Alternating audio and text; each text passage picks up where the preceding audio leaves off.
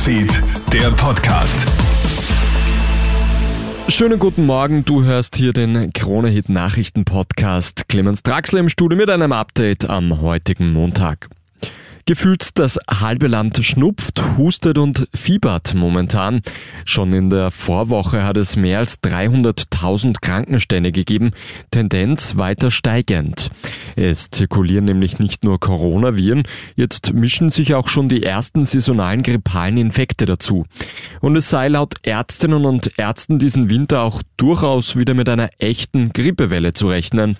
Das sorgt vor allem in den Spitälern für Gefahr, warnt Virologe Norbert Nowotny. Natürlich, wenn viel Virus zirkuliert, dann infiziert sich auch das Krankenhauspersonal. Und wir haben jetzt schon in etwa sechs bis sieben Prozent Ausfälle und das könnte sich bis zu zehn Prozent steigern. Und diese Kombination ist natürlich fatal. Im Zentrum der ukrainischen Hauptstadt Kiew hat es heute früh wieder mehrere schwere Explosionen gegeben. Es gibt Luftalarm, die Menschen sollen Schutz suchen, teilt Bürgermeister Vitali Klitschko mit. Die Rede ist auch von einem Feuerball, der am Himmel zu sehen war. Möglicherweise war die Luftabwehr erfolgreich gegen russische Raketenangriffe. Vor einer Woche hat Russland das Zentrum Kiews bereits schon einmal beschossen. Wie schwer die Überfischung und Klimawandel die Natur treffen, zeigt jetzt das Beispiel Alaska. Die zuständigen Behörden müssen in dem nördlichsten US-Bundesstaat die Fangsaison von Schneekrabben absagen. Die Population der Tiere ist nämlich innerhalb der letzten vier Jahre von 8 Milliarden auf eine Milliarde geschrumpft.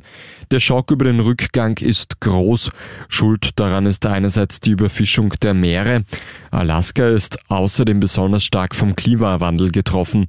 Die Temperaturen steigen, das Eis schmilzt und Gewässer werden wärmer.